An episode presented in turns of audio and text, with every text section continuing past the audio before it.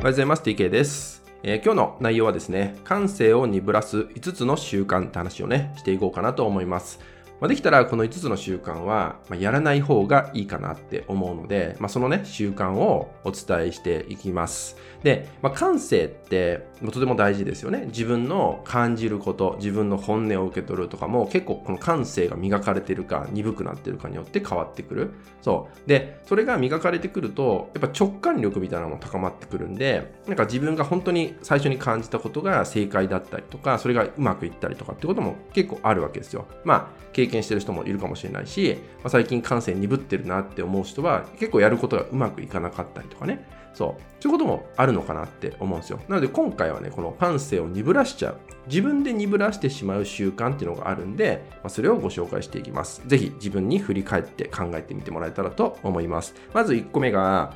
グロテスクなものはあまり見ない方がいいよねってことです。まあテレビとかでも今過激なものとかもあるじゃないですか。映画とかドラマとかでもね。で、あんまりグロいもの、グロすぎるものっていうのは、やっぱね、刺激が強いんですよ。気づかないうちに頭の中に刺激として残って入ってきちゃうんで、まあ、結構夢で後で出てきちゃったりとかっていうのもあるんですよね。だからなるべくそういうものを避けるようにした方がいいですね。あまりそういうのを情報として自分の中に入れないことっていうのは大事です。なのでまず1個目が、グロテスクなものは極力見ないようにするってことをやってみてください。そして2つ目。2つ目が、これも結構多いんですけど、不幸なニュースは受け流すってことです。まあ、テレビをつければね、当然、えー当たり前のように不幸なニュースがメインなんですよね。そっちのニュースばっか起きてるわけですよ。そういうのが、まあ当たり前のようにあるんで、どうしても気がつかないうちにそういう情報がどんどん入ってきちゃいます。今だったら SNS でもそうですね。いわゆるニュースみたいなものっていうのは、やっぱり人が食いつきやすいものっていうのを選択してるんで、どうしてもネガティブなものとかになっちゃうわけですね。で、そういうのをちゃんと見ちゃうと、やっぱりさっきのグロい話と同じで、そういうのが入ってきちゃうんですよね、自分の中で。だから、まあ、見てしまうのはしょうがない。耳に入ってきてしまうのはしょうがないんだけど、なるべく受け流すようにするっていう意識をね、持ってみてください。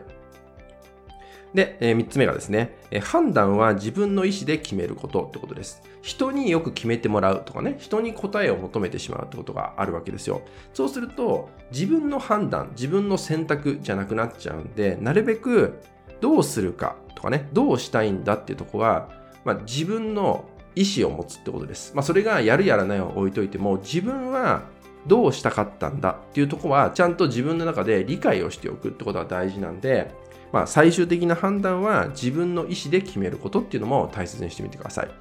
で、4つ目ですね。4つ目は、まあ、占いや、まあ、診断系ですね。診断系は答え合わせのみに行ってくださいってこと。これもさっきのね、人に判断を任せてしまうに似てるんだけど、えー占いとかね、ま診断系って、ハマっていくと依存しちゃうんですよね。依存すると、例えば占いで自分の行動を決めてもらうなんてことが起きちゃうんですよ。これかなり危険で、自分の感性を鈍らす上でね、結構鈍っていっちゃうんで、依存してしまうから。だから、まあ、占いとかね、まあ、診断って別に僕も、えー否定してるわけじゃないし、えーややることあるんで、で、どういう時にやってほしいかっていうと、やっぱ答え合わせなんですよ。あ、やっぱ私の選んだことって間違ってなかったんだなっていう、ちょっとこう、自信を上乗せさせるような手段として使っていただくといいかなと思うので、依存するんじゃなくて、占いや診断は自分の答え合わせのみ、自分が選択したことの答え合わせのみに、まあ、実施していただければいいかなと思います。最後、5つ目ですね。5つ目は、えー休息や一人の時間を作ってみましょうってことです。これでめちゃめちゃ大事なんで、この習慣は取り入れてください。えー逆に言うと、休息を取らないとか、一人の時間を全く取ってないっていう習慣だと、感性は鈍ってきます。誰かの情報を常に聞かなきゃいけないとか、誰かの顔色を常に伺わなきゃいけないってなると、自分をおろそかにしてしまう。自分を見ることをおろそかにしてしまうんで、まあそうするとやっぱり感性って鈍くなってしまうんで、まあできたらね、休息、一人の時間を少しでもいいから確保するってこともね、やってみてください。